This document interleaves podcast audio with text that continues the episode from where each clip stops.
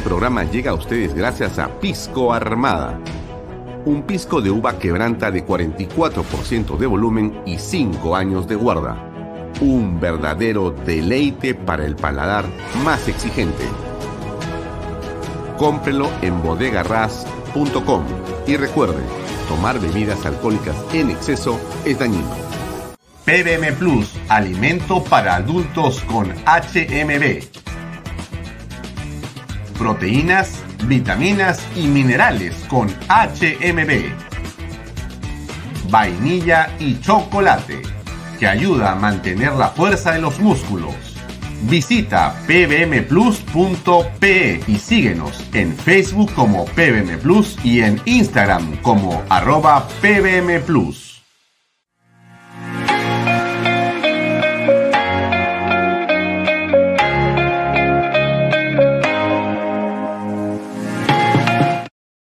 ¿Qué tal amigos? ¿Cómo están? Muy buenas tardes. Gracias por acompañarnos. Son las 6 y 30 en punto. Bienvenidos a Baella Talks por Canal B, el canal del Bicentenario. Mi nombre es Alfonso Baella Herrera y nos pueden seguir a través de mis redes sociales, Alfonso Baella Herrera, en Facebook, en Twitter, en LinkedIn, en YouTube, etcétera, etcétera, etcétera. También, por supuesto, por las redes de Canal B.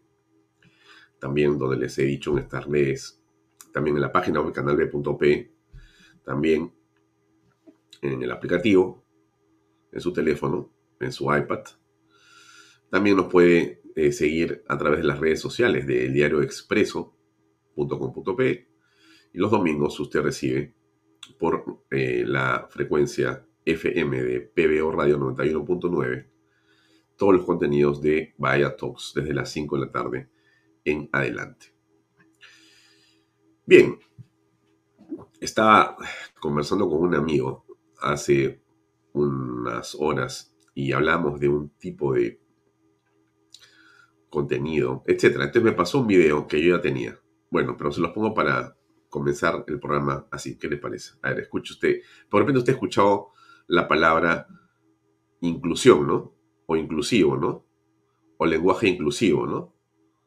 Y como está a veces de moda, uno dice, ¿Estoy en la moda o estoy fuera de la moda? A veces nos dejamos llevar por lo que dicen algunas personas. Nos dejamos llevar por la moda. Ese es un punto muy interesante. A ver, escuche usted eh, esto que dura un minuto. A ver, ¿qué le parece? Con una amiga, la mesera nos saluda con una sonrisa y nos dice, hola chiques, chiques, le digo yo también con una sonrisa. Así es, somos un restaurante inclusivo. Mira qué bien, nos viene estupendo, porque un ratito viene mi hermana que es ciega. ¿Tiene la carta en braille?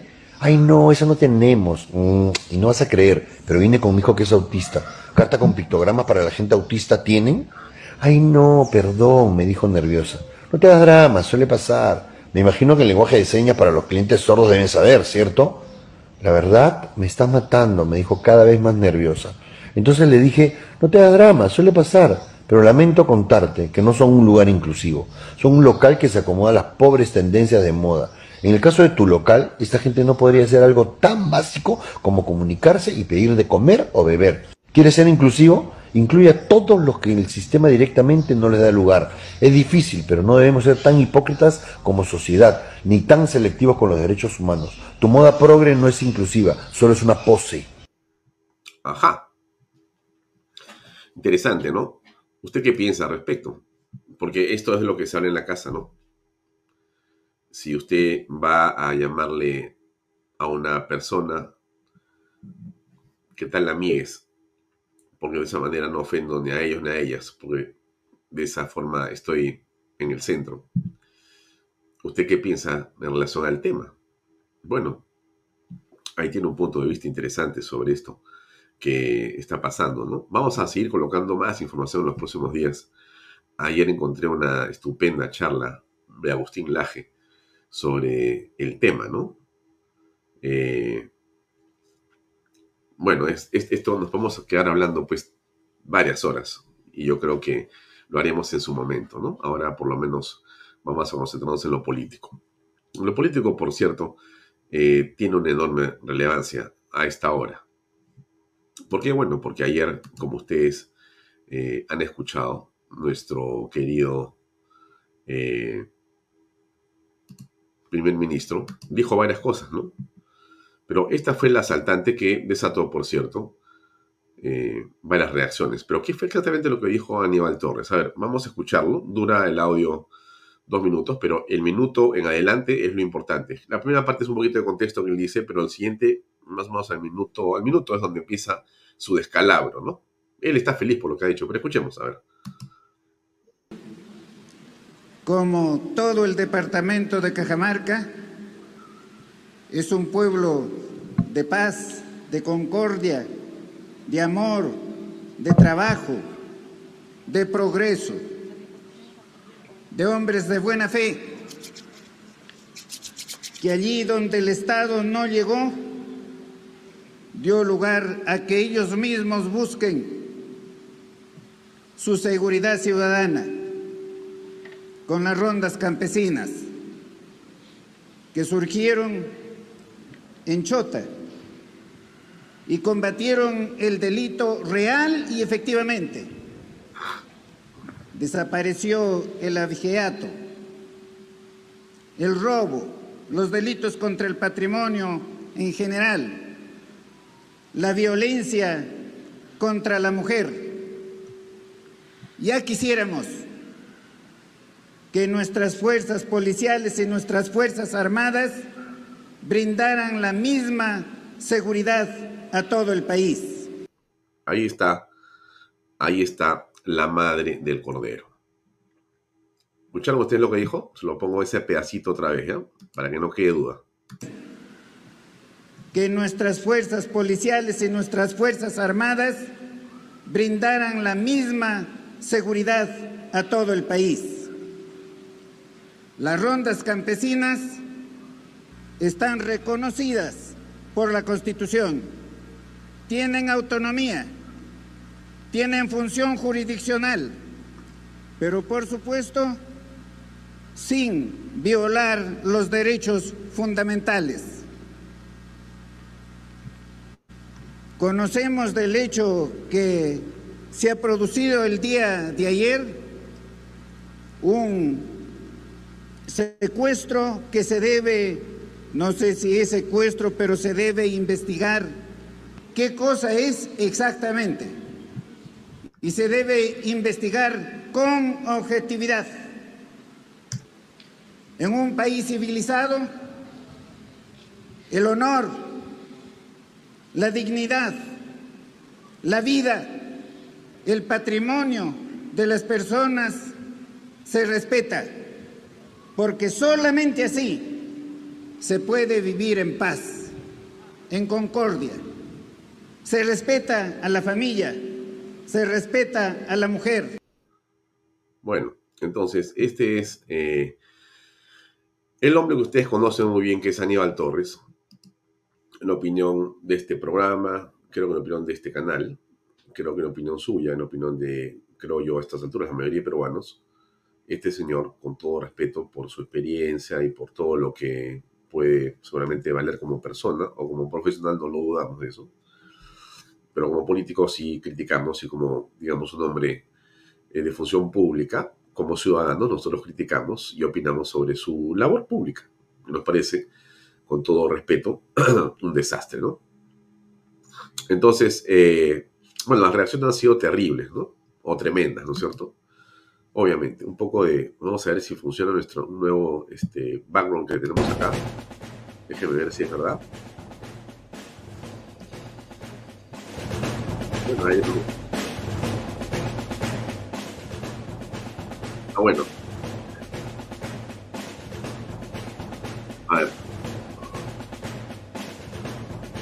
Un comunicado de la Fuerza Armada ¿Qué cosa dice el comunicado?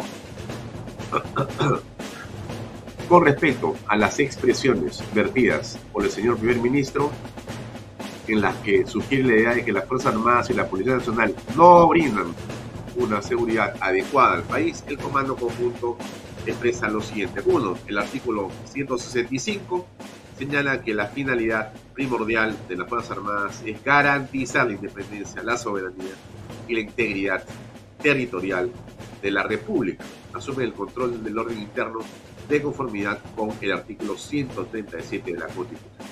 Todas las Fuerzas Armadas son instituciones tutelares del Estado, constituidas por hombres y mujeres que visten el uniforme de la patria se encuentran desplegadas en nuestro territorio nacional, velando por la defensa, el resguardo de nuestras fronteras, luchando contra los remanentes terroristas y el narcotráfico, trabajando muy duro en beneficio de nuestra población, de forma integrada con la Policía Nacional para cumplir con la misión de recuperar la paz y el orden en las zonas declaradas en estado de emergencia. Tres, por lo expresado, lamentamos profundamente estas declaraciones que desvirtúan la abnegada labor que desempeñan nuestros integrantes al servicio de la nación.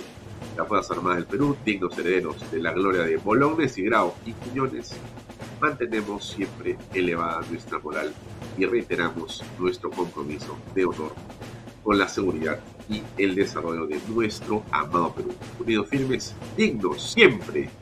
Lima, 7 de julio, Comando Conjunto de la Fuerza Armada oficina de prensa. Vamos a parar esa música un ratito. Está buena. Bueno, esto ha sido en realidad algo que ha ocurrido en la mañana, en las últimas horas. Esto se publicó, si no me equivoco, anoche. Era obvio. Creo que es este, inaceptable ese comentario del señor eh, primer ministro. Y creo que esto se va poniendo de, de claro oscuro a negro, ¿no? Se va colocando ya en una situación mucho más difícil y creo que terminal para el señor Aníbal Torres y no sé, yo pensaría que inclusive para el señor Pedro Castillo, ¿no? Porque yo no creo que esto sea un desacato, porque no es un desacato, pero sí me parece que es una aclaración, eh, una línea arriba, ¿no?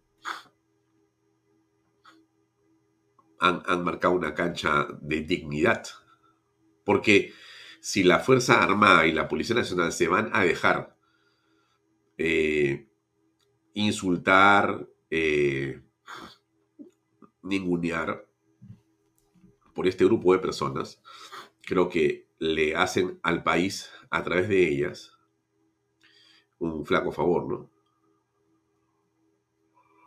Claro, Delia, Esther, Velasco, Mardicorena se hubieran puesto repudiamos y no lamentamos, sí, pero vamos lento, ¿no? Pero seguro, yo creo que ahí nomás, hasta ahí ha estado bueno.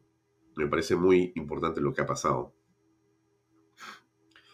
Yo sigo pensando que estos son cosas que van dándonos una idea que vamos entrando en el capítulo de cierre del gobierno de Pedro Castillo. Él sigue hablando de lo que va a pasar el 28 de julio, no se olvide usted eso, lo dice a cada rato. Ahora vamos a escuchar a Pedro Castillo eh, un, rato sobre lo que ha dicho el día de hoy. ¿no? Bueno, quería comentarle eso para comenzar. Tenemos hoy día además a Lucas Gersi invitado a las 7 y cuarto. Vamos a conversar sobre la coyuntura y otras cosas más con Lucas, siempre interesante. Eh, el, centro ha sido este, ¿no? Las noticias están en torno a lo que ha pasado en, Chota. Se han conocido más detalles. ¿Qué más detalles? Bueno, han estado retenidos cerca de cinco horas los periodistas.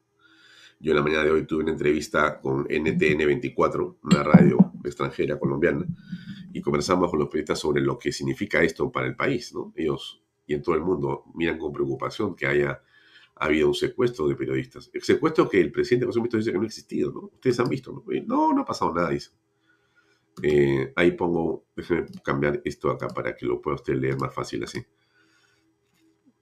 Esto es, sí, Aníbal Torres pone en duda secuestro de periodistas de cuarto poder. Premier resaltó la labor de las rondas campesinas pese a atentado contra la prensa. Mm. O sea, los periodistas dicen que la cosa ha sido de otra manera.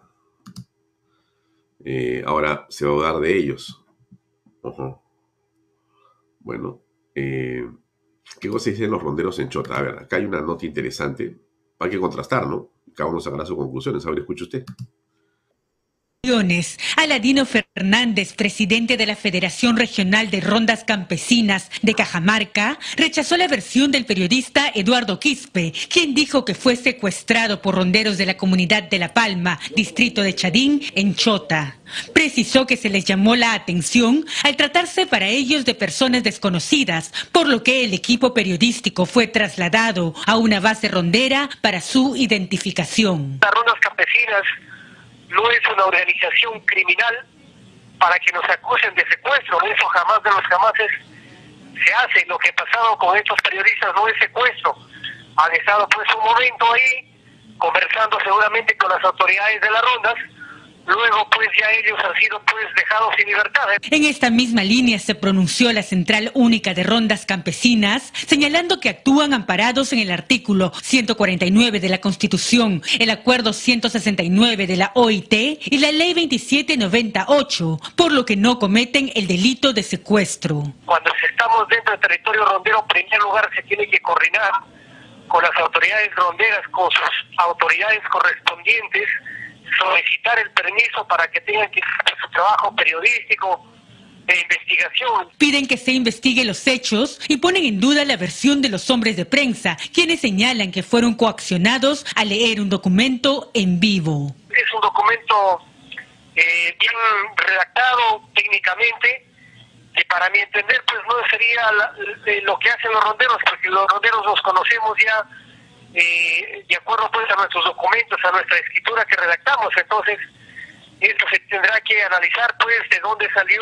El jefe del Frente Policial de Cajamarca aseguró que agentes de la comisaría de La Pacha llegaron al lugar y luego trasladaron a los periodistas a la comisaría de Bambamarca. De acuerdo al fiscal de turno que le hizo la entrevista correspondiente en Bambamarca, ellos indicaban de que no iban a sentar ninguna denuncia hasta no conversar con los directivos. Tanto la CUNAR como el líder rondero aseguran que su organización es autónoma y no dependen ni defienden a ningún gobierno.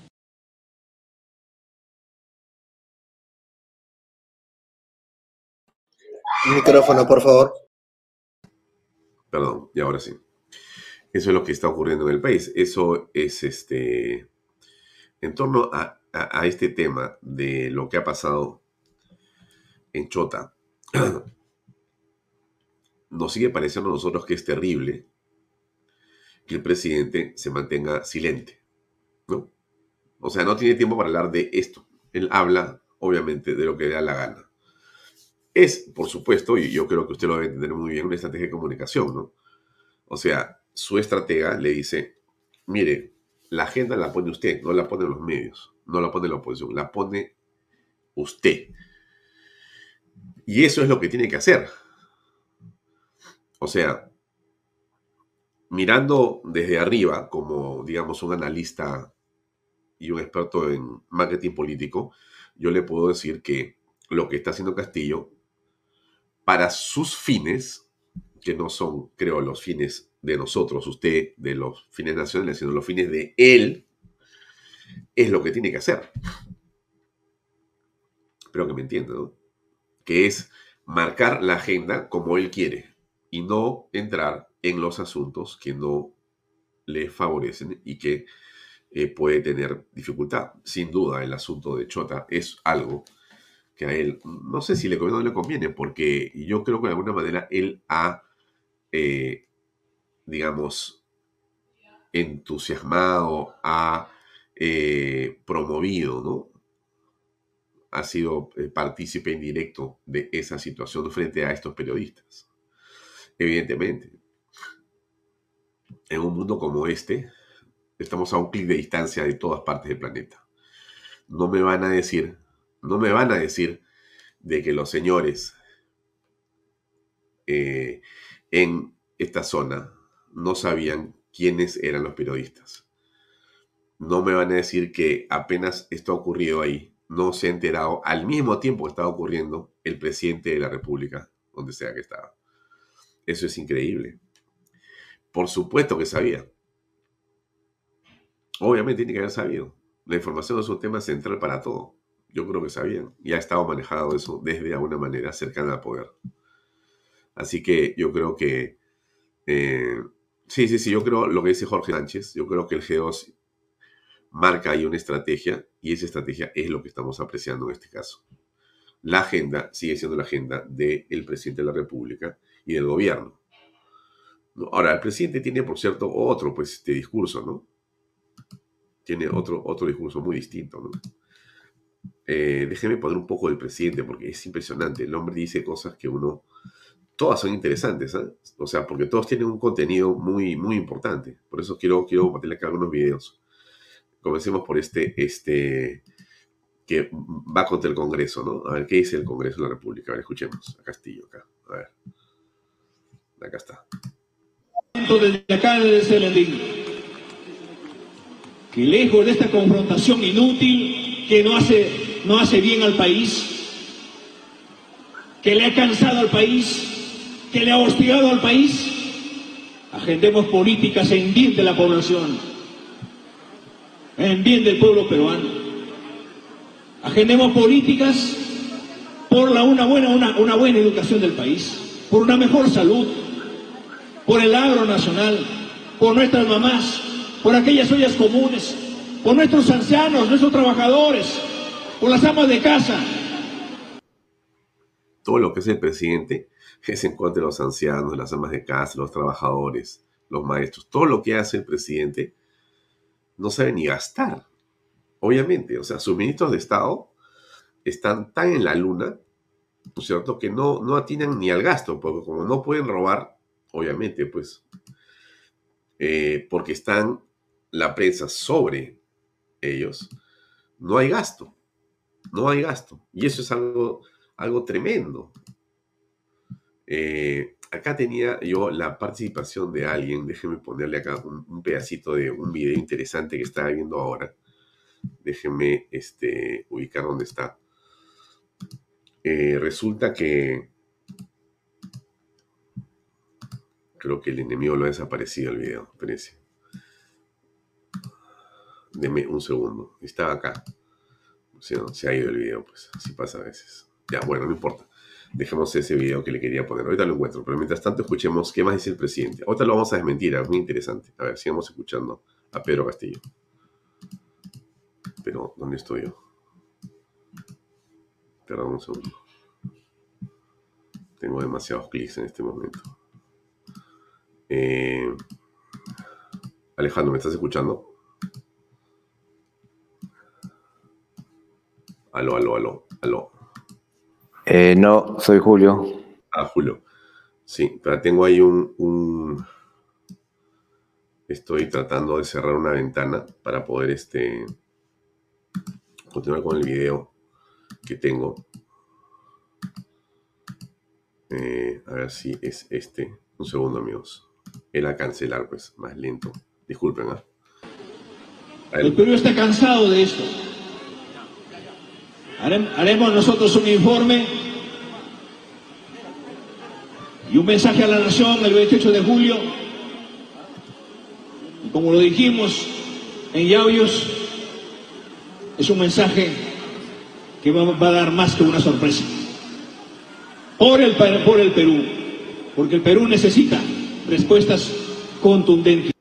Más que una sorpresa, o sea que el 28 de julio todos vamos a estar así, a ver qué sorpresa puede tener este hombre en su cabeza, rodeado de la fiscalía, del Congreso, de la prensa, de la gente en las calles, con 85% de reprobación de sus políticas públicas, en el suelo completamente, con una aureola de corrupto, pues, como no tiene ningún presidente que en la historia, en 11 meses y medio de gobierno, este hombre dice, voy a tener una sorpresa, dice. A su madre. A ver, ¿qué cosa era pues así este señor Pedro Castillo? Y respuestas serias. Queridos compatriotas, hago un llamado al pueblo peruano a mantenerse vigilantes en el marco democrático. Hago un llamado a todos los hombres y mujeres del país, así como se concentren en su plaza, estar atentos que las autoridades que son elegidas por el pueblo deben servir a su pueblo, deben transparentar las cosas. Cajamarca, sus 13, sus 13 provincias, por décadas, por años, le ha parado la olla al pueblo peruano. A ver, a ver, a ver, a ver, a ver, a ver, a ver. Este, este tema al que se refiere el presidente de la República, obviamente es otra, digamos, más que una mentira, es una manipulación de la información, ¿no? Cajamarca, por supuesto, en los últimos creo que 20 años, ha sido uno de los emporios de desarrollo minero más importantes del Perú y uno de los más importantes del mundo. Yanacocha, eh, y el oro, y los minerales que hay en Cajamarca, que eso es históricamente algo importante. Pero justamente populistas, irresponsables, demagogos de izquierda, han contribuido a que Cajamarca se complique. Usted se acuerda de Conga. Eran 5 mil millones de dólares más o menos o un poco más de inversión. ¿Dónde están esos 5 mil millones de dólares? Deben estar en Australia, en Sudáfrica. ¿Por qué no están en Cajamarca? ¿Por qué no están en más carreteras, más hospitales? ¿Por qué? Porque gente como el señor Pedro Castillo, como el señor Cerrón, ¿se acuerdan ustedes el eh, eh, alcalde de Cajamarca y de sus amigos? ¿Cómo se llama? No olvidado el nombre. ¿eh? Alguien que me, que me lo va a acordar. El, este, terminó estando preso por corrupción. ¿Se acuerdan, no es cierto? Bueno, eso, eso era Cajamarca. Cajamarca era una perspectiva, era espectacular el crecimiento de Cajamarca. La ciudad uno miraba todo lo que estaba pasando. Hoy día iba, uno va y ¿qué encuentra? Santos era, ¿no? Gregorio Santos, me acordé. Gregorio Santos. Entonces, no es que le ha dado de comer, disculpe usted. No me diga pues que le ha dado de comer. Goyo, Goyo, Goyo, Goyo, Goyo Gregorio Santos. Impresionante, impresionante. Lo que se ha destruido en Cajamarca es lo que, o sea, si hay algo que tenemos que avergonzarnos en el Perú, es lo que ha pasado en Cajamarca. Como lo que ha pasado en Piura, con Manhattan. ¿Se acuerda usted el limón? ¿Se acuerda usted de la campaña del limón? ¿Se acuerda usted que había todas las condiciones para hacer el limón y, perdón, hacer la zona, no me acuerdo el nombre ahorita, se me, se me ha olvidado, pero estaba la empresa Manhattan desarrollando un proyecto de minero espectacular. Movía al pueblo, hospitales, hacía todo que dijeron, no, no, no, y todos los caballeros salieron automáticamente, ¿cómo es? No?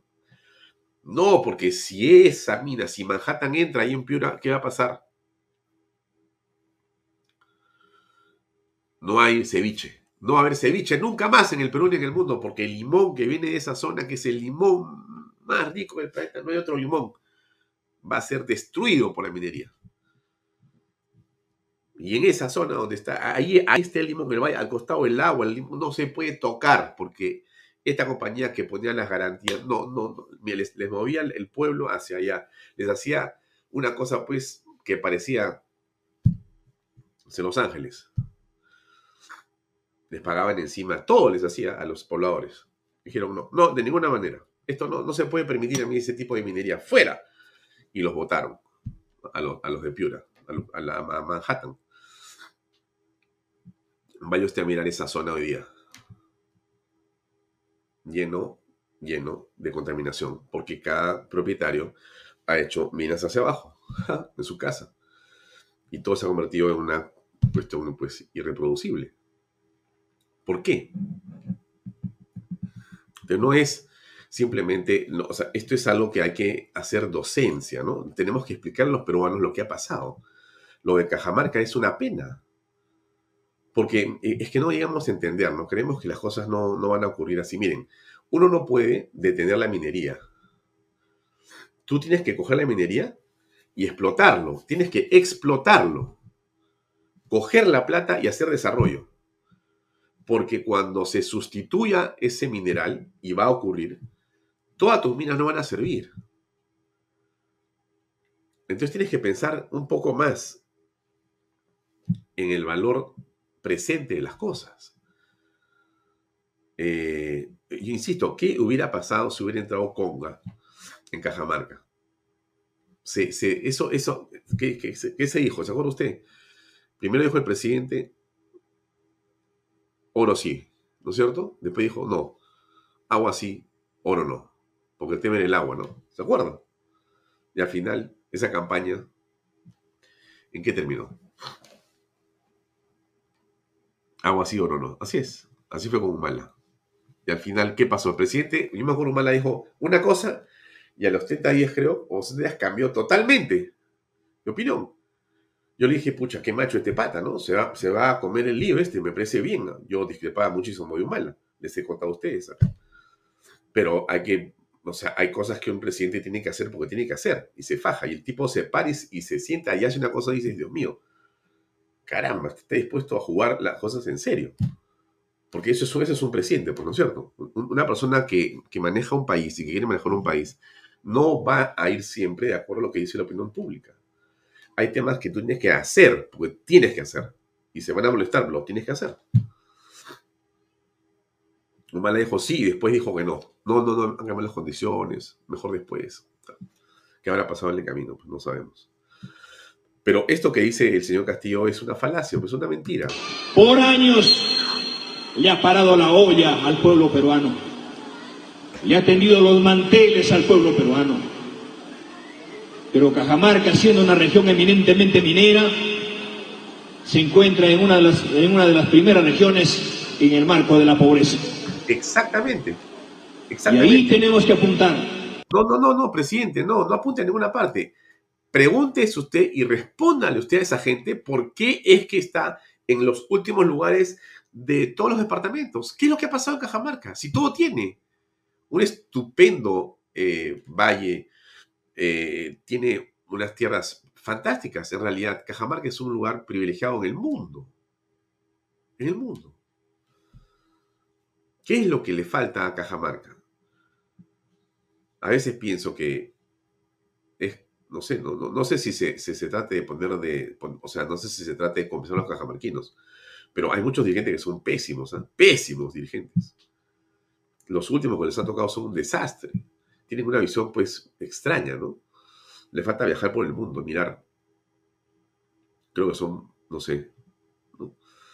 Eh, Teresa Loreiro dice, por lo, pero lo peor somos nosotros que hasta ahora seguimos congelados, una vergüenza, ni siquiera nos organizamos para tocar las ollas. Sí, sí, sí, sí, sí, Teresa. Yo estoy de acuerdo contigo plenamente. Tenemos un problema enorme los peruanos, todos los peruanos. O sea, bueno, por lo menos nosotros estamos ahorita, por lo menos estamos haciendo algo que es importante, que es entender este problema. O sea, ese solo hecho, Teresa y amigos, eso ya nos pone en una dimensión distinta, en verdad. Comprender, a ver, escuchar, decir, oye, ¿es verdad lo de Cajamarca? Claro que es verdad lo de Cajamarca. Usted iba a Cajamarca y era una ciudad con una ebullición impresionante. Ahora va y es una pena. No hay más crecimiento. ¿Por qué? Es la pregunta, ¿no? ¿Qué más dice, qué más dice Castillo? A ver. China, a consecuencia de la guerra de Ucrania con Rusia, no es solamente responsabilidad del Ejecutivo, es responsabilidad de todas las autoridades, es responsabilidad de todos. Y por eso es que el gobierno ha declarado en emergencia el agro nacional. ¿Quién no vive de la chacra? ¿Quién no vive de la agricultura, de la ganadería? Ahí hemos nacido, ahí nos hemos criado y ahí volveremos. Y con eso tenemos que seguir trabajando. Daremos el mayor presupuesto para garantizar los fertilizantes, las semillas a todos nuestros hermanos agricultores. Este año se van a sembrar la menor cantidad de hectáreas de arroz y de papa en la historia por la falta de fertilizantes. Esa es la verdad. El presidente dice cualquier cosa, pues, ¿no? De verdad, a mí me da mucha pena que el presidente sea una persona este, así como es, tan, digamos, eh, susceptible de decir algo que no corresponde a la realidad y que podemos contrastar fácilmente. Miren ustedes lo que dice el señor Salguana que es de APP, que es también candidato a ser parte de la mesa directiva o estar en la mesa directiva. Pero esto que he encontrado por ahí de él me parece interesante que usted lo escuche un ratito nomás. ¿eh? Escucha. Básicamente uno lo que siente es que no hay coherencia, ¿no? Porque tiene que haber una coherencia entre lo que él expresa públicamente en el exterior y lo que sucede al interior del país, en su, en su gobierno porque además de lo que tú bien señalas, cuando uno visita los ministerios en general, lo que encuentra son ministerios que no están trabajando a plenitud de sus facultades, competencias, porque los funcionarios que se designan no tienen las capacidades, eh, no son gente preparada, o en muchos casos no hay ni viceministros, hay una alta rotación de funcionarios, y eso genera, por ejemplo, que en este momento si uno revisa el, el, portal del Ministerio de Economía de Transparencia sobre la ejecución del gasto público, los ministerios no exceden del 22 al 25%, hay ministerios que no han gastado ni el 16, 18%, y ya estamos este, mitad de, de, año, ¿no?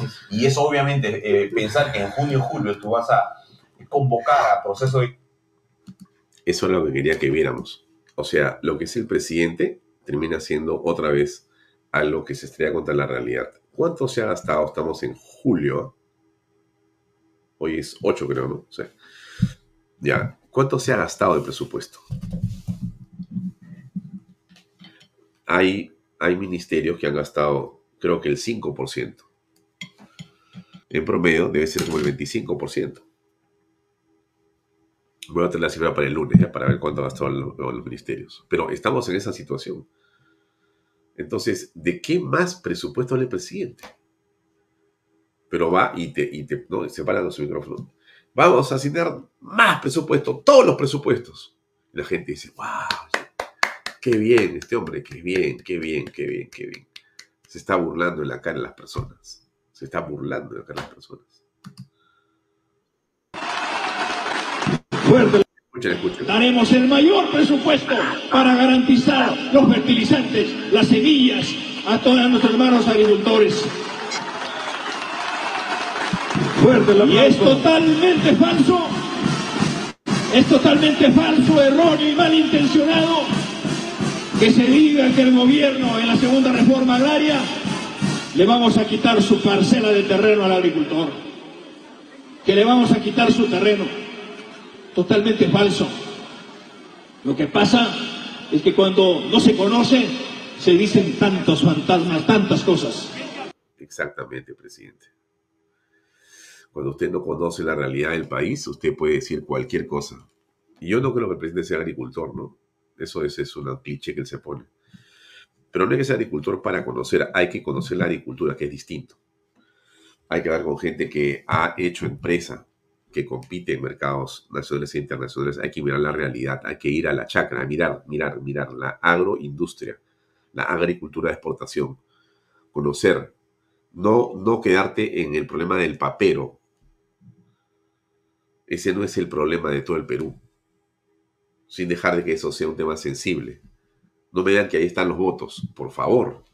Los votos están donde hay trabajo, por Dios. O sea, la, la ecuación de la política con la economía a mí me parece que es sencillísima. El resultado del impacto de una política pública en una buena parte de un gobierno tiene que ser la generación de trabajo. El trabajo trae todo. El trabajo es dignidad, el trabajo es educación, el trabajo es mejora de todo punto de vista, pero sin trabajo no pasa nada. ¿Qué haces como, o sea, yo voy a Graham, ministro de Economía, pensando en sus bonos para pedir un crédito este, suplementario y digo, claro, pobre hombre, seguramente debe, debe, haberse ido a Ticlo Chico a ver cómo la gente se está comiendo las uñas. Lo digo con una pena enorme. Pero ¿cuánto haría el gobierno en favor de esas personas que no tienen qué comer, porque comen una vez al día, una vez cada dos días, si en lugar de llenarse la boca diciendo tonterías, se dedicaran a impulsar la inversión para generar trabajo que le dé a todos bienestar. Dios santo, ¿dónde está la dificultad para entender eso? No, no entienden. El tema son estos discursos. Se va plaza por plaza diciendo lo mismo, pero no tiene ninguna utilidad el discurso del presidente. Cero, cero utilidad. Cientos de años. ¿Cuántos años? ¿Cuántos años olvidados del agricultor? ¿Cuántos años olvidadas las instituciones educativas? ¿Cuántos años olvidado el sector salud? Estos sectores que se han fajado en el marco de la pandemia, miren cómo ha estado, cómo hemos encontrado un sistema de salud. Hace un año lo encontraron. Antes de ser gobierno ya sabía usted el problema que había. ¿O no ha vivido en el Perú la pandemia? ¿Acaso hay que ser, qué cosa? ¿Un genio para darse cuenta de que las cosas están mal? Todos sabemos que las cosas están mal. Educación, salud. ¿Y qué cosa ha hecho en 12 meses? Nada, presidente, nada, nada, nada. No hay un hospital, no hay un hospital, 12 meses. La mayor cantidad de dinero en la historia del Perú tiene usted en su presupuesto público. Es pero, por Dios, que es para ponerse a llorar, para ponerse a llorar. Este hombre tiene en sus manos 200 mil millones de soles, en sus manos el presidente a sola firma. Es un decir a sola firma, ¿no? Porque hay que hacer procedimientos, ¿de acuerdo? Ni un hospital. Y, o sea, él habla como bueno, como candidato. Escuchen ustedes. ¿Cuántos años olvidada las instituciones educativas? ¿Cuántos años olvidado el sector salud?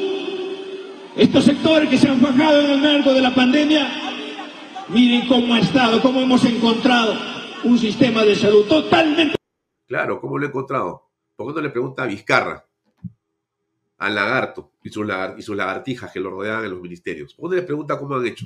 Barbaridad y media. 200.000 familias y pico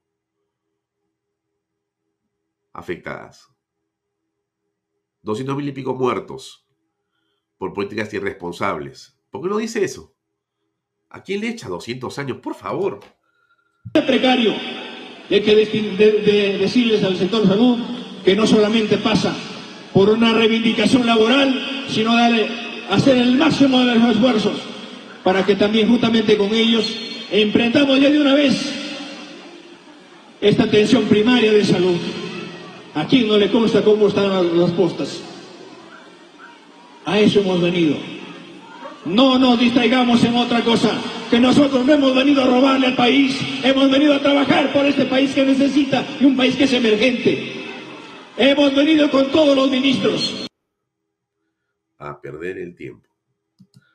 Se pasa con los ministros de ciudad en ciudad, aviones, helicópteros, asesores, secretarias, almuerzos, chalecos, zapatos, taxis, camarógrafo, fotógrafo van por acá 200 personas, van para allá 200 personas, organícelo, llévelo, haga la pancarta para que me aplaudan. Y eso es gobernar. Eso es gobernar. ¿Qué, qué, qué, qué equivocado puede estar Pedro Castillo? Qué equivocado puede. Por eso es, por eso es tan, tan urgente que nosotros estemos claros lo que está pasando para salir de este gobierno democráticamente, constitucionalmente, legalmente, porque esto, esto solamente va a conducir a un desastre mayor. No hay cómo revertir la cosa. O sea, no tienes cómo corregir a, esta persona. Su cabeza no está en capacidad de entender que tiene que actuar de otra manera en la política. No hay forma. La única manera de salvarnos es haciendo que Pedro Castillo deje de ser presidente con la señora Dina Boluarte de manera constitucional y legal no es que se vayan todos. Disculpe usted, discrepo profundamente de la iniciativa de los morados. Creo que es un gran engaño, muchachos, como dijo ayer el doctor Oscar Sumer. Pero en fin, hay gente que puede pensar distinto. Vamos a preguntarle ahora a Lucas García unos minutos que deba entrar. Y les muestro el último video del presidente, que eh, me encantan los videos del presidente, porque son, te, hacen pero reflexionar un montón. Es súper interesante escucharlo. Escuchen este último, este, este es de campeonato. A ver, ahí va. ¿Dónde está? ¿Dónde está? ¿Dónde está? Acá está. Ahí va, ahí va nos ha elegido para trabajar de cara al pueblo. El pueblo nos ha elegido para trabajar de cara al pueblo. ¿Ok? Escuchemos. Con transparencia y de acá de Selendín, de esta tierra añorada de hombres y mujeres valientes. Con transparencia, no, él no da conferencias de prensa, él no habla con nadie, no, no da cuenta a nadie, hace y manda una eh, propuesta al Congreso para que en el Congreso se vaya a penalizar y se meta a la cárcel al periodista o al medio que revela alguna prueba o indicio de una investigación fiscal en contra de, por ejemplo, el presidente o la familia del presidente. Pero él dice que él habla de transparencia. Diana Boluarte va y emite, manda una carta a la Comisión Interamericana de Derechos Humanos eh, para que la salven del Estado, que la quiere investigar, del Congreso de la República no va al Congreso, no escucha al Congreso, no le da cuenta a nadie.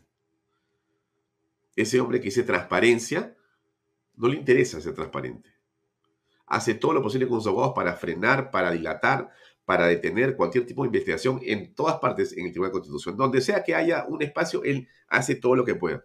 Tres abogados tiene, por lo menos, tres principales. ¿ah? ¿De dónde? Pecata mía. ¿De dónde? Que luchan no solamente que su provincia, que su región, sino el país pase a un escenario distinto. Debo decir al Perú que jamás me verán enlodado en actos de corrupción, jamás me verán fuerte el aplauso. poniendo las manos y las uñas. A arrancar un centavo del pueblo peruano. Desgraciadamente, en un escenario político que en comparación a otros países que democráticamente se elige a un presidente a ver, tengo acá un, este comentario, perdóname, de, acá este, este, este, este, este, este, ya. Mira, César, ¿cómo estás? Nureña. Ya parecemos masoquistas, escuchando barrabasadas ya. No, yo no creo que es masoquismo. A mí me parece que es muy importante escuchar. Escuchar, escuchar, escuchar, reflexionar y pensar qué vamos a hacer. Lo peor que podemos hacer es escondernos. Decir, no quiero escuchar lo que dice. No, tienes que escuchar lo que dice. Tenemos que escuchar lo que este hombre dice. Justamente, lo que nos ha pasado a muchos peruanos es que nos hemos ido a trabajar para pagar impuestos. Y, estas personas, como Pedro Castillo y su equipo, y gente de otro lado, se ha quedado en la política. No podemos hacer eso, tenemos que escuchar. Esa es la labor. El partido que compite reconoce su derrota inmediatamente saluda y encamina el bienestar para su pueblo, como lo ha hecho recientemente la República de Colombia, como lo hizo la hermana República de Chile. Claro, él no se va, lo que va a pasar en Colombia con Petro, Dios santo, lo que está pasando en Chile. Miren ustedes, lo de Chile es fantástico, ¿no? Todas las encuestas abajo. Un país que era el ejemplo en América Latina. Se ha hecho, de mi punto de vista, un suicidio político y económico y social. Ese tema de que no hemos tenido capacidad para contar lo que ha pasado y que entonces en realidad el dato no era suficiente, faltaba el mejor relato. Yo acepto todo eso, yo compro el mensaje de eh, Agustín Laje. Pero no es posible que se destruyan los países así. No es posible. No podemos aceptar la destrucción de los presentes y futuros de nuestros hijos sobre la base de que alguien en el pasado o inclusive nosotros no, supimos no solamente eh, no contar historias, sino que nos dedicamos a trabajar pensando que las cosas iban a caminar solas. Eso no es una irresponsabilidad. Hay una parte de responsabilidad, hay una parte de culpa si quieres. Pero no puede ser que otros se hayan aprovechado de eso y por lo tanto ya pues dejas el país en manos de... No puede ser. Ahí están los castillos, los Boris, los Petro. Como lo hacen muchas repúblicas totalmente democráticas. Pero en el Perú se han enseñado con un gobierno que viene de puña. ¿Y por qué? Porque es simplemente maestro, porque viene del campo, Basta. Yo creo. Y nadie, nadie, nadie, nadie, creo que puede discutir que porque vienes del campo, oye, hay que estar loco, pues, este, ¿cómo puede él, no? Es, a mí eso me, molesta tanto que tú quieras usar un argumento como el de la provincia para decirte que te sigue, que te quieren excluir. ¿Qué exclusión hay? ¿Qué exclusión hay del Perú? O sea, que, o sea, que Lima de los limeños. ¿Quién, ¿Quién dice eso? O sea, por favor. O sea, si hay una ciudad más, más provinciana, es Lima. Si Lima no hay limeños. Y además, los, que hemos nacido en Lima, todos tenemos vinculación con provincia. Mi padre es de Chachapuyas. Chachapuyas tiene la ceja de selva. Oye, yo me siento más peruano que, que, que este señor. Por último, no me quejo de nadie, de nada, al contrario. Mi madre tiene raíces norteñas pucha, que yo me siento feliz de la vida, jamás podría mirar a nadie porque tiene, jamás le he preguntado a nadie si viene de provincia, porque ese no es el punto, no es el punto. Otra vez, siempre buscando generar un debate o construir un resentimiento donde no existe una diferencia. En el Perú no existe eso. Es posible que para un grupo de personas con intereses políticos sí esté el tema de que han dejado a los provincianos olvidados. ¿A quién han dejado olvidado? Oye, ¿el alcalde de Lima no era, no era Castañeda Alonso, que es un chiclayano? Pregunto. ¿El señor alcalde de Lima, Barrantes, no era de Cajamarca? Perdón.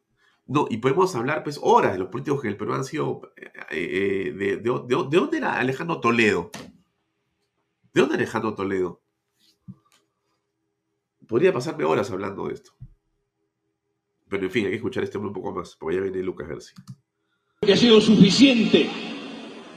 Son 11 meses de gobierno que se montan, que se evitan, que te ponen cámaras al frente para ver cómo vives, para ver qué haces y los fines de semana salgan en sus pantallas a hacer creer a la población. Pero este pueblo es sabio, este pueblo es inteligente, este pueblo sufrió, sabe que un hombre del campo que sabe, que, sabe llevar el pan y comer el pan con el sudor de su frente, jamás va a traicionar a su pueblo. Y... El hombre que come lomo fino en Palacio de Gobierno. No te vengas, no me vengas a decir eso, pues Pedrito Castillo. Disculpen usted, señor presidente de la República. Me parece una falta de respeto que un hombre hable que sabe comer el pan con el de su frente. ¿Perdón? ¿Perdón? ¿Ese es, ese es, ese es el discurso? ¿Para que lo crea quién? ¿Por qué no le cuenta? ¿Por qué no se toma una foto de su lomo que se acabó el día en la noche? Su filé miñón. Su lomo con papas fritas. Y le cuenta a la gente que usted toma desayuno, almuerzo y come con dinero de todos los peruanos. Y además hace negocios. Ahí o fuera de Palacio de Gobierno. Con su familia. Con sus amigos. Con los chotanos. ¿Por qué no cuenta eso? Eso es que eso es invención, invención de, o sea que, o sea, la fiscalía inventa, el Congreso inventa, la prensa inventa, y la gente que en 85% cree que usted está haciendo las cosas mal y que usted es un gobierno corrupto. Toda esa gente seguramente también está engañada. Y los sabios, para usted, son el 12% que lo acompaña. Esos son los sabios. Esa es la gente que no se deja engañar, porque todos los demás están engañados. ¿No es cierto? Eso es lo que dice su discurso. Sufrió, sabe que un hombre del campo que sabe, que, que sabe llevar el pan y comer el pan con el sudor de su frente, jamás va a traicionar a su pueblo. Y estamos dispuestos a hacer las grandes reformas que el Perú necesita. ¿Qué reformas, hermano, en mi alma? Si la reforma que necesitamos en el Perú es tan fácil, Dios santo, aquí tienes que dar un shock de inversiones. Un shock de inversiones. Eso es la reforma en el Perú, es vamos a trabajar, el Estado va a dar las facilidades, las garantías, vamos a hacer que el Estado respete las condiciones que hay y les pido a todos que vayamos a invertir y a trabajar. El Estado lo va a garantizar. Ese es el principio. Ese es el principio.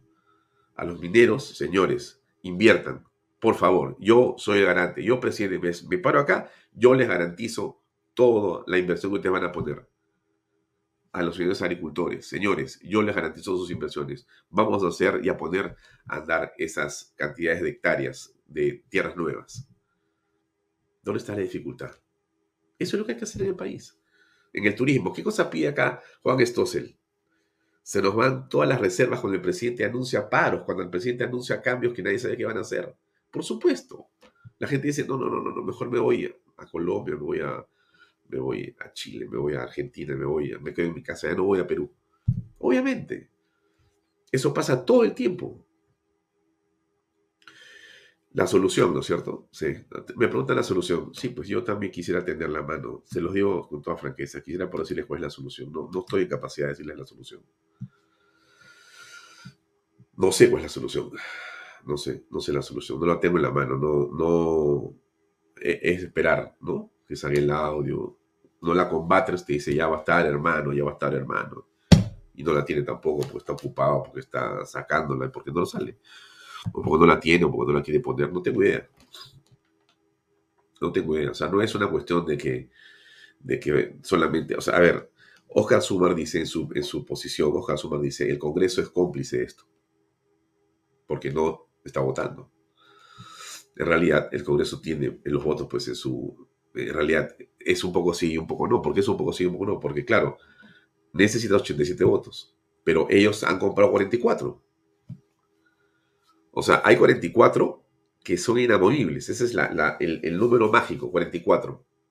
Y además de esos 44 que son los de ellos, del, del gobierno, están los niños, o los simpatizantes funcionales, o los que se forman para votar, o los que se van de viaje para no votar. Entonces, están protegidos de la vacancia.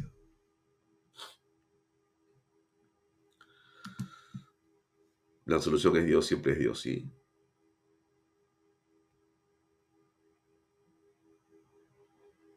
Es parte de la situación, ¿no?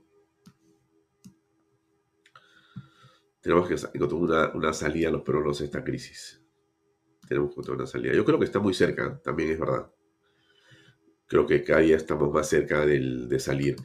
Alguien me va a decir, pero así decíamos desde el mes de agosto, septiembre. Sí, pues, pero estamos en un proceso. Pues nadie quiere que esto sea de una manera tal que cuando se haga, ¿no? Eh, alguien vaya a decir, estuvo mal hecho. Entonces, tiene que revertirse. Creo que no debe pasar eso. Creo que tiene que estar muy bien hecho para que no revierta, justamente. Para que continúe el proceso. Ya está con nosotros Lucas Apareció el invitado. Lucas, ¿cómo estás? Hola, Alfonso, ¿cómo estás? Mil disculpas por la demora. Tenía unos compromisos académicos que me hicieron que me demore un poquito. Pero aquí ¿Cómo estás, ¿Cómo estás? ¿Cómo estás? Bien, bien. Eh, siempre eh, lleno, lleno de, de ocupaciones pero, pero con energía, y eso es lo Lucas, a ver, varias cosas, ¿no? Este, bueno, hemos estado viendo lo que está pasando en el país en las últimas horas con esto del presidente eh, sitiado por todos, eh, huyendo para provincias, enfrentándose ahora a las Fuerzas Armadas de, su, de, su, de Aníbal Torres, este, digamos, atacando en la práctica a la prensa, ¿no? Un ambiente enrarecido, complicado. ¿Cómo ves tú la cosa? A ver, eh, desde, desde, el primer momento lo he señalado con, claridad, ¿no? Desde mi punto de vista, este es un gobierno que tiene una agenda antidemocrática y que está empeñado en desarmar eh, el Estado de Derecho, ¿no es cierto? Ellos van a buscar eh, desmantelar la democracia, buscar hostigar a la prensa, buscar instalar la Asamblea Constituyente, que sigue siendo un peligro enorme, entonces estamos enfrentando a los partidarios del autoritarismo. Y mientras esté este régimen en pie, tenemos que estar plenamente movilizados porque en cualquier momento puede venir el zarpazo contra la democracia, el golpe de Estado. Yo lo que pienso es que estamos más cerca de que Pedro Castillo disuelva el Congreso y llame a la Asamblea Constituyente de que el Congreso vaque a Pedro Castillo. Entonces, eh, lo estamos manteniendo, estamos manteniendo la democracia muy debilitada y con las justas. Y no tenemos que bajar la guardia de ninguna manera. Sí, yo tengo la impresión, eh, cuando escucho al presidente, que el anuncio que él ha hecho de que viene un cambio importante el 28 de julio es básicamente algo parecido a lo que tú dices. O sea, yo creo que él va a cerrar el Congreso. Va a plantear algo eh, fuera de la ley, pero con gente en la calle y con ronderos en todas partes para decir, bueno, acá estamos y de repente con alguna parte de la Fuerza Armada también, porque así como ahora hay unos que se le han cuadrado, de repente los pasan a retiro el día domingo. Entonces, estamos frente a una situación absolutamente crítica, pero no sé si todos se dan cuenta. ¿Tú percibes que hay gente que está entendiendo que, que pasa esto o no? Yo siento que la gran mayoría de la gente decide no darse cuenta para poder dormir más tranquilos todas las noches. ¿No es cierto? Los limeños nos autoengañamos para pensar que la normalidad continúa cuando la normalidad hace rato que nos dejó, ¿no es cierto? Miren esta situación del secuestro. El gobierno que presenta la ley, ¿no es cierto?, que le permitiría bombardear de juicios a todos los accionistas y de medios de comunicación y, periodistas también, ¿no es cierto? Los permanentes consejos de ministros descentralizados donde se hace campaña a favor de un golpe de Estado. Digamos, se está armando el operativo político para el cierre del Congreso, que yo creo que va a ser un golpe, un golpe de Estado, ¿no es cierto? Y finalmente lo que este gobierno busca es gatillar una situación de caos, ¿no es cierto? Inclu ellos piensan que incluso si la jugada no les funciona, ganan, porque tendrían en todo caso un mártir, ¿no? Entonces ellos van a jugar a el rompimiento del orden constitucional. De eso no hay absolutamente ninguna duda y es altamente probable que eso ocurra el 28 de julio. Y por eso tenemos que estar ultra movilizados ese ¿Qué, día. qué sali- qué salidas ves? ¿Qué salidas veo?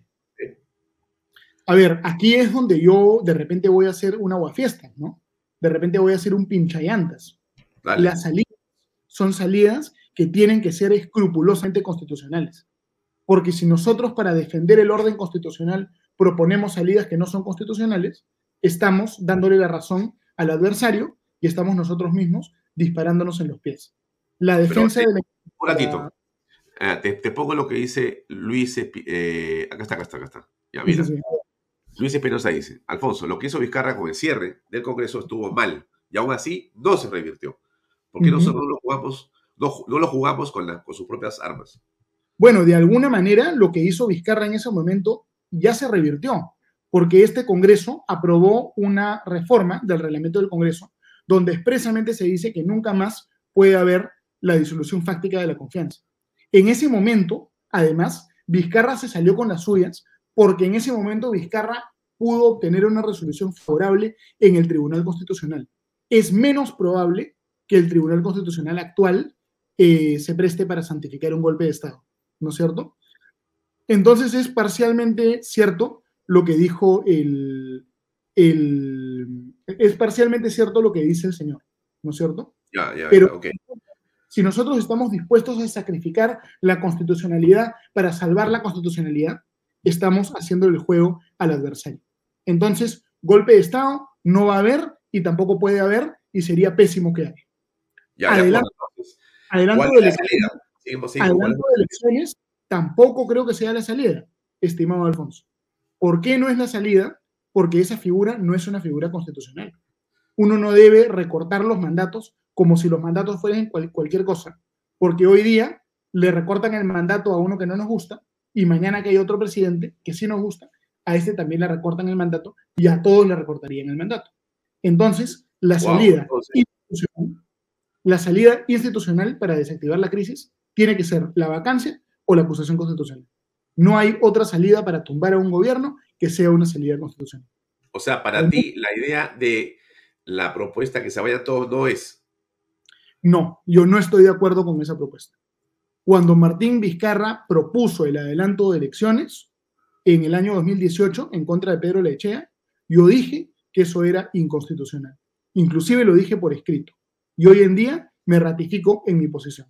Porque las cosas no son constitucionales o inconstitucionales dependiendo de si me cae mejor Martín Vizcarra o Pedro Castillo. Las cosas son constitucionales o inconstitucionales per se, ¿no es cierto? Entonces, esa figura no es constitucional. No se Claro. puede el mandato de esa Pero, pero, o sea, ellos tienen 44 votos asegurados, más los niños, más los amigos. No hay Ujú. 87 votos. No hay 87 votos. ¿Cómo lo vas a vacar? Eh, A ver, eh, entonces lo que, lo- los 87 votos se van a producir cuando la oposición se unifique y realmente haya una manifestación verdadera de la oposición. Es la, es la única forma, Alfonso. Porque tumbar a un gobierno sin seguir el procedimiento establecido es un golpe de Estado. No se puede hacer. No está dentro de lo constitucionalmente viable, posible, ¿no es cierto? Y no, yo no voy como estamos, igualitos. Me da la impresión. es, es lo más probable, es muy probable, es muy probable, ¿no? Eh, Alfonso, Sí, acá estoy.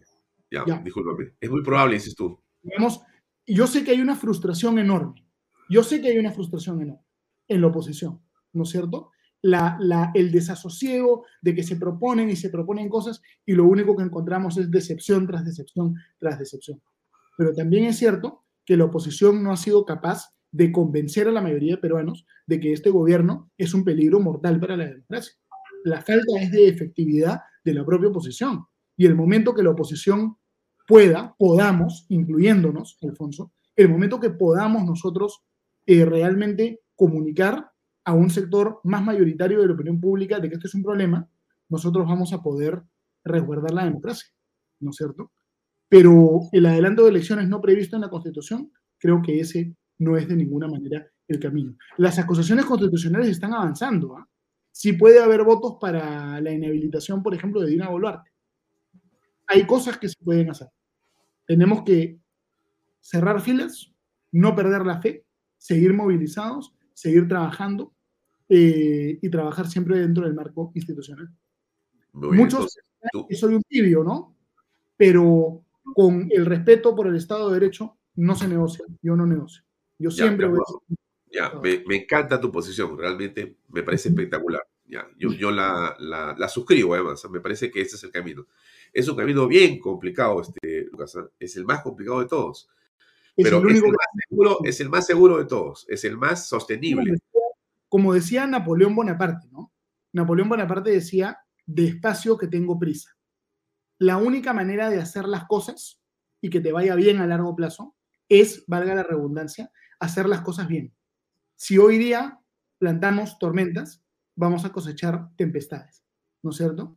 No es posible plantear cosas que no tengan un debido sustento constitucional.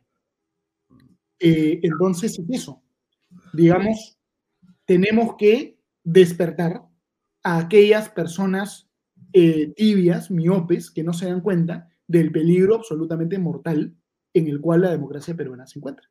Ya, a ver, mira, mira lo, que, lo que te pone a ti acá. Por supuesto. Lucas Gersi no tiene una solución a lo que se viene, me parece. Ellos siguen avanzando. Lo que está en el fondo, lo que dice Joseph Baella es lo siguiente. Espérate un momento, Elise. Mira, más allá... no, me, digamos, yo tampoco soy el salvador que te va a dar todas las soluciones. No, no, no. eso, no eso. No me pongan esa responsabilidad, por favor. No, pero el tema es el siguiente, pues el tema es el siguiente. O sea, nosotros, o sea, acá la gente que mira el programa y todo, todo este grupo de gente que nos conocemos, estamos en todas partes. Ya conversamos, pensamos, la constitución, la ley, todo legal, perfecto. En el camino, esta gente subvierte, subvierte el orden constitucional, utiliza el Estado y se favorece. Sí, por supuesto. Roba, roba, roba, roba, roba, roba. roba. Descaradamente. Descaradamente. Y la ley tiene su propio proceso, se demora, se demora, la, los procesos toman su tiempo. Tú mira la fiscalía, ¿no? Pasa algo, pero se sigue demorando porque es un proceso legal, por supuesto, así funciona, pero ni siquiera es una acusación, está investigando para después ir a juicio. Dos, tres años. Ya, no, ese es el proceso. Eso muchos años, sí. Ya, de acuerdo. Entonces, por ahí no va, por ahí no va. Tenemos que hacer lo que dices tú, unión, consenso, ¿no? A ver, ¿entre quiénes hay que unirnos? Ah? Porque de repente estamos hablando de algo imposible o de repente es posible. ¿Quiénes no están unidos? A ver, yo lo que percibo en las manifestaciones de la oposición es que hay un grupo de personas relativamente pequeño eh, que tiene un interés muy grande, una preocupación muy grande, pero que el peruano promedio tiene una mezcla de desconocimiento e indiferencia, ¿no es cierto? Entonces lo que se tiene que hacer es ampliar la cantidad de personas que están participando en las movilizaciones de oposición, ¿no es cierto? Y tenemos que hacer que las discusiones que no son esenciales pasen a segundo plano digamos, yo he visto a una derecha irremediablemente enfrentada consigo mismo, ¿no es cierto? Por, ejemplo. Fujimoristas contra antifujimoristas. Luego, todo el tema de, de, conservadurismo versus liberalismo, ¿no? Todo el tema de derechos sociales, el tema de la, de la mujer, el tema del género, todo ese tema hace que la derecha se convierta en una derecha aníbal que se destruya y se paralice a sí misma. Entonces, todos esos debates tenemos que pasarlos a un segundo plano y decir, aquí lo importante es que todos los que creemos en el Estado de Derecho, incluso la gente de izquierda, de centro, todos los grupos políticos que, creemos en el Estado de Derecho, tenemos que cerrar filas y enfrentar a quienes quieren imponer la dictadura en el Perú. Ese debería ser el camino. ¿Es fácil de conseguir? No, es dificilísimo. Dificilísimo de conseguir. Pero el camino que tenemos que seguir es ese. No hay otro. No hay otro camino, ¿no? hasta Napoleón perdió con los comunistas. Nunca se enfrentó con los comunistas Napoleón, ¿no? Es, Napoleón murió antes de que se escriba el manifiesto comunista y Marx, ¿no? Si se trata de mafia, Lucas, ¿se puede esperar ¿qué se puede esperar en lo constitucional? A ver, lo que, a ver, a ver, por supuesto que se trata de mafia, por supuesto que se trata de mafia, pero nosotros no vamos a poder lograr nada actuando fuera del marco constitucional. Si se hace eso, se les otorga a la mafia el argumento perfecto para desprestigiar, perseguir y encarcelar a la oposición. ¿No es cierto? Que si se hace una cosa así, ahí sí el gobierno se verían vistos como mártires, la oposición estaría procesada y iríamos de manera aceleradísima a una dictadura. El Congreso, tan vilipendiado, ha hecho un esfuerzo muy, muy, muy importante para mantener al gobierno a raya, ¿no? Para mantenerlo a raya. Entonces lo que tenemos que hacer es acumular fuerzas, continuar con el trabajo democrático y eh, llegará el momento donde podremos recuperar la democracia. ¿No? ¿Cuándo crees que se va a dar eso? Em, cuando el gobierno eh, cometa un error, cuando el, gobierno, cuando el gobierno dé una ofensiva contra la democracia, ahí los demócratas tendremos la oportunidad de la contraofensiva. ¿No? Así será. Yo estoy seguro que así será. Pero lamento, no ser portador de soluciones fáciles y no ser portador de buenas noticias. No, no soy eh, primo hermano de, de Santa Claus tampoco. ¿no? No, no, no, no, no, no, no, simplemente... Hablo con la verdad, ¿no? Cualquiera que venda soluciones fáciles está, está engañado. No, nadie las tiene, creo. Pero ya, a ver, regresamos a algunas cosas más. Has dicho algo que me parece que quiero jalar un poco la lengua ahí. Eh, ¿qué, ¿qué, parte has encontrado tú del Congreso positiva? Eh, a ver, por ejemplo, si no hubiese sido por la reforma del reglamento del Congreso, que se aprobó en los días iniciales, a propuesta de la congresista Adriana Tudela, hace rato que el Congreso hubiese sido disuelto, con cuestiones de confianza. Lo que dijo el Congreso fue decir que no se puede eh, hacer cuestión de confianza de la Asamblea Constituyente, ni de ninguna reforma constitucional, ni tampoco de la elección de magistrados del TC. Eso ha sido positivo. Otro tema muy positivo ha sido la elección de magistrados del Tribunal Constitucional. La elección de magistrados del Tribunal Constitucional ha permitido fortalecer ese poder, ese organismo constitucional que no tenía, eh, no estaba completo y que venía muy debilitado. Luego, está siendo realmente muy positivo también el proyecto que busca restablecer la bicameralidad. La bicameralidad fortalecería bastante la separación de poderes y la democracia en el Perú. Y otro problema de fondo, el problema de fondo por el cual no se ha producido desde mi punto de vista la vacancia de que Pedro Castillo en este momento es la prohibición absolutamente, absolutamente populista de la reelección en el Congreso, ¿no es cierto? ¿Por qué? Porque al no existir reelección, se obliga a los congresistas a pensar exclusivamente en el corto plazo, porque no tienen la perspectiva de ser reelectos.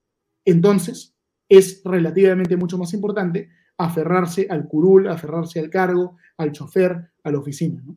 Entonces, sería eh, importante también retroceder en esta prohibición tan populista y nefasta de la reelección en el Congreso. ¿Qué errores ha cometido el Congreso? ¿Qué errores ha cometido el Congreso? A ver, también ha cometido errores, ¿no? El Congreso, eh, yo creo que un error ha sido eh, de repente presentar pedidos, mociones de vacancia de manera apresurada, sin conversarlo debidamente con diferentes bancadas. Posiblemente ese ha sido un error. Yo creo que muchas figuras del Congreso han cometido eh, errores al momento de dar señales poco claras, juntándose con Perú Libre, visitando a Perú Libre, generando falta de confianza en la población, ¿no es cierto? Creo que esos han sido, han sido errores. Habría que estudiar en, detalle, seguramente encontraremos muchos aciertos y muchos errores más. ¿Qué piensas de la bicameralidad? Totalmente de acuerdo. ¿La reelección? En el Congreso, de acuerdo. En presidencia, en gobiernos regionales, alcaldías en desacuerdo.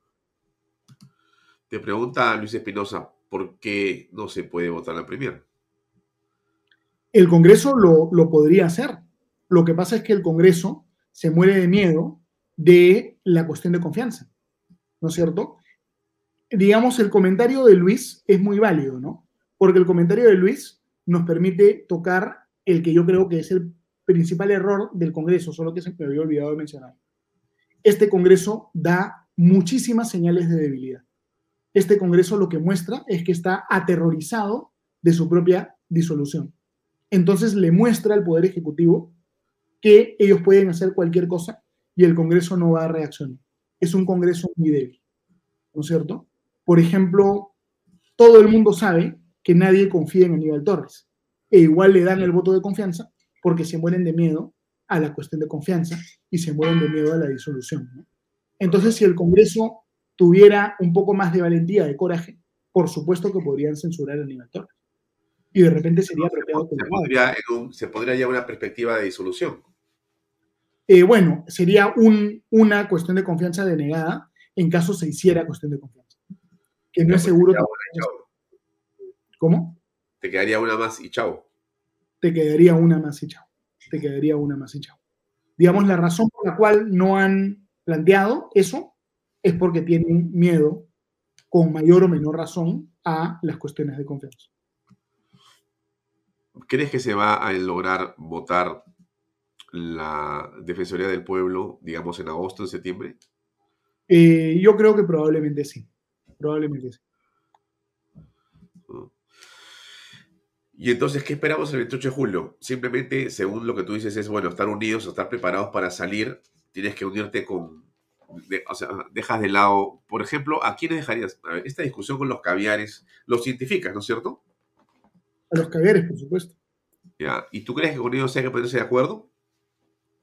Eh, yo creo que es una razón prácticamente de supervivencia ponerse de acuerdo con ellos. Yo soy una de las personas que más los ha criticado públicamente esta semana en televisión, en varios lugares, ¿no? Yo los he criticado de manera amarga, pero eh, es una razón de supervivencia de la democracia unirse con personas que no son partidarios de la dictadura, eh, incluso cuando las discrepancias sean profundas. Por supuesto que es prácticamente una, una obligación conversar con ellos. Es casi una obligación moral, ¿no? Hacerlo porque si no se hace, entonces por separado nos van a triturar, ¿no? nos van a destruir. Como ocurrió en Bolivia, ¿no? Evo Morales fue muy hábil generando en Bolivia lo mismo que está ocurriendo en el Perú. Es más, yo tengo la impresión que parte de la estrategia de la embajada cubana en el Perú es propiciar la polarización entre los caviares y los anticaviares, porque es lo mismo que hicieron en Bolivia. En Bolivia, la oposición boliviana a Evo Morales se fragmentó en dos campos enfrentados irremediablemente entre sí. Pero en Bolivia era una división geográfica, ¿no? Tenías a la oposición de Santa Cruz, los Cambas, contra la oposición de La Paz, los Collas. Y los Cambas odiaban a la oposición de La Paz más que a Evo Morales. Es parecido a lo que pasa acá en el Perú, ¿no? Que hay muchas personas de oposición que dicen, yo prefiero a Castillo antes que a los caviares, ¿no? Prefiero a Cerrón antes que a los caviares. Entonces se está bolivianizando el Perú la estrategia del Gallo Zamora es bolivianizar el Perú, promoviendo la confrontación y el conflicto entre el caviarismo y el no caviarismo.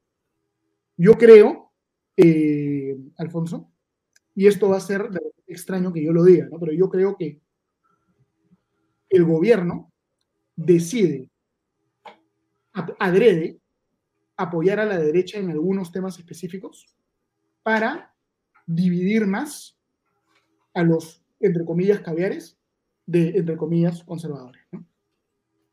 Por ejemplo, la, votación de Perú Libre a favor del de, cambio de nombre del Ministerio de la Mujer, la votación de Perú Libre a favor de la recomposición de la SUNEDU, entre otras votaciones de ese tipo, yo creo que responden a una estrategia deliberada para enfrentar y dividir a los sectores de la oposición, sin perjuicio de que yo estoy de acuerdo con muchas cosas que se han hecho.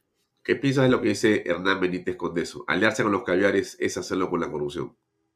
No se puede eh, generalizar, ¿no? Alguien podría decir que aliarse con los apristas o con los fujimoristas es también hacerlo con la corrupción. Uno no debe generalizar, ¿no es cierto? Uno lo que tiene que hacer es buscar la unidad de todas las fuerzas que creen en estándares mínimos de la democracia, por profundas que puedan ser las diferencias. Porque acá hay un adversario menor, mayor, ¿no? Que es quien quiere imponer un régimen dictatorial en el Perú. Aquel problema, yo creo, es que no se está percibiendo la naturaleza de la amenaza. Hay un grupo de dictaduras en América Latina que están coordinadas y trabajando para instalar una dictadura en el Perú. Lo más importante es enfrentarnos a esa amenaza. Eso es lo absolutamente fundamental. ¿no? Y yo estoy en contra de muchísimas iniciativas, de la gran mayoría de cosas que hacen los caviares. Por eso estoy en contra de la propuesta de adelanto de elecciones, ya lo he manifestado. Pero eh, sí se tiene que buscar puntos de contacto, definitivamente. ¿Tú estás trabajando en eso?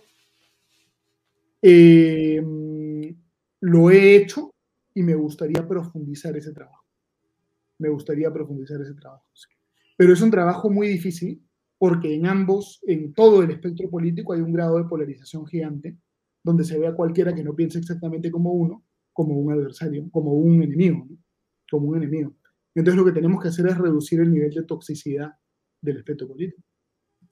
Definitivamente. ¿no? O superar eso, ¿no? Superar eso. No, pero ¿cómo hacerlo? Em, habrá que buscar fórmulas. Es un proceso de ensayo y error, ¿no? Habrá que buscar eh, nuevos liderazgos para convocar movilizaciones grandes, ¿no? Y nosotros pronto, seguramente, convocaremos alguna movilización adicional, buscando también nuevamente eh, reclutar más liderazgos, ¿no? ¿Cómo te va con tu movimiento? Eh, bueno, nosotros seguimos en este trabajo con muchísima persistencia. Estamos en condiciones de presentar las firmas el día de mañana, si fuese necesario. Ya tenemos cientos de miles de firmas digitalizadas y estamos continuando eh, con la recolección de firmas y con la digitalización de las firmas. Entonces la lucha, la lucha continúa, ¿no?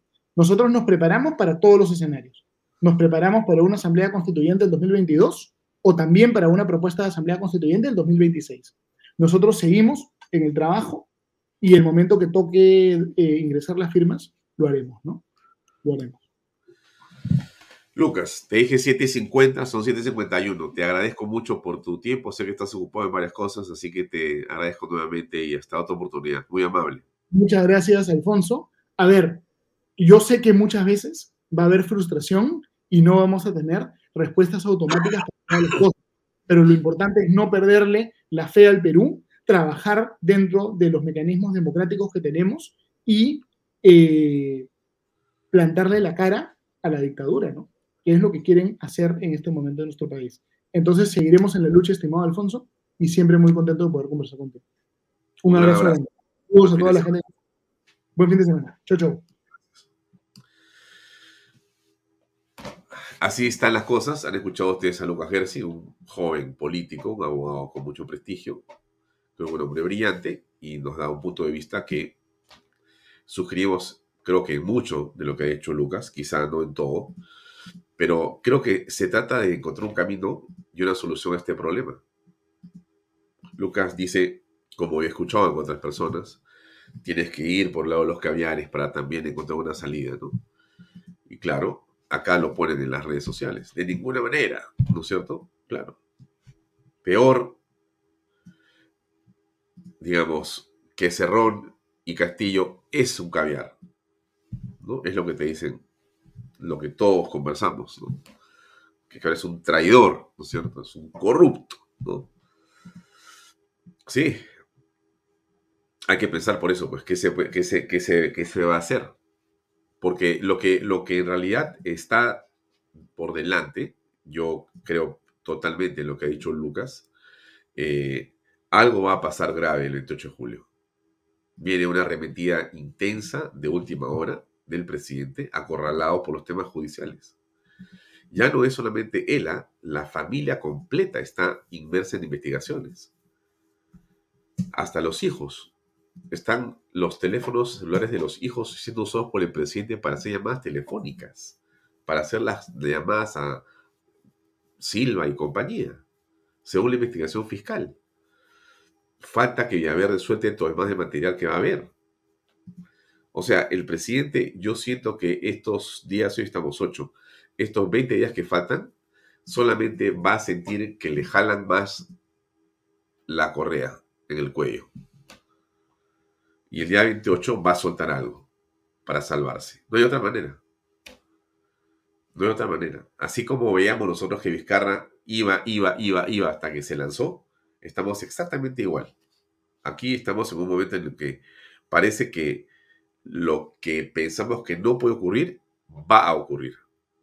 Hay una salida abrupta para salvarse, me refiero, porque creo que la razón la tenemos los peruanos, pero el presidente es el hombre que maneja el poder. Él tiene el manejo de la fuerza pública, en realidad. Y seguramente a estos señores que han firmado ese comunicado de la Fuerza Armada, de repente los van a destituir mañana o el 28 de julio. ¿Por qué no eso es facultad del presidente de la República? ¿O no?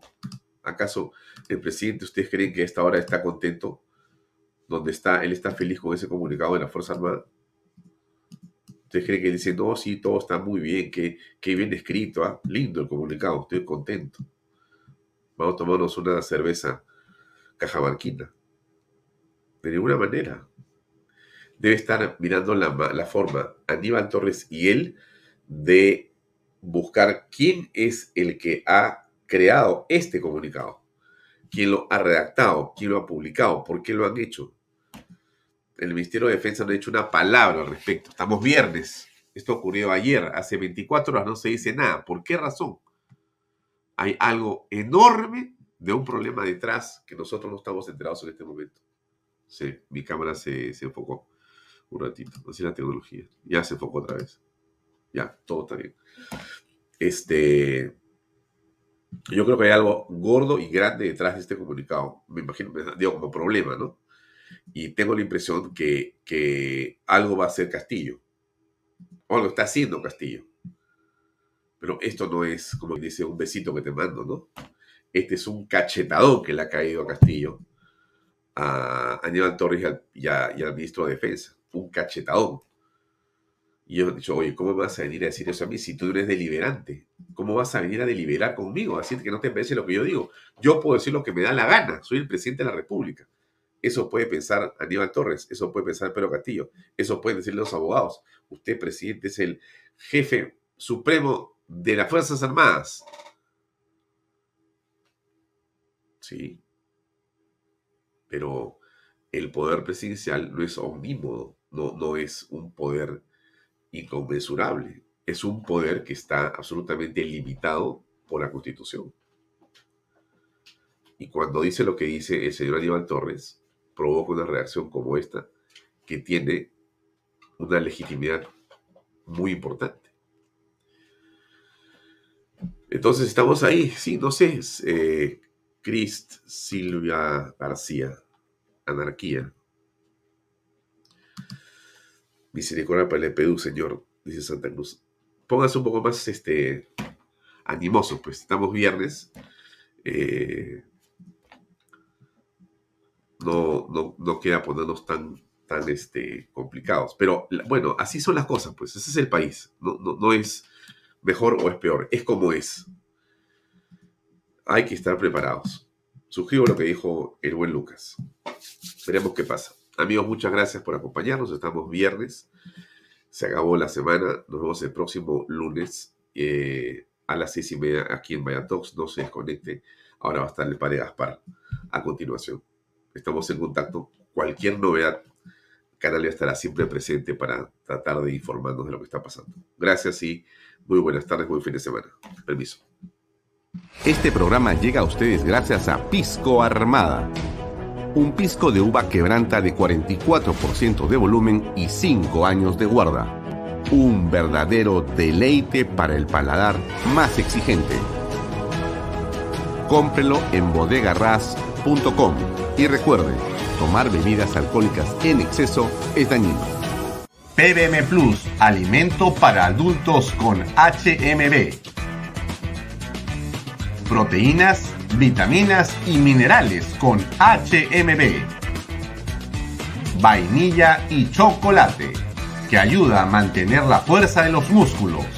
Visita pbmplus.pe y síguenos en Facebook como pbmplus y en Instagram como arroba pbmplus.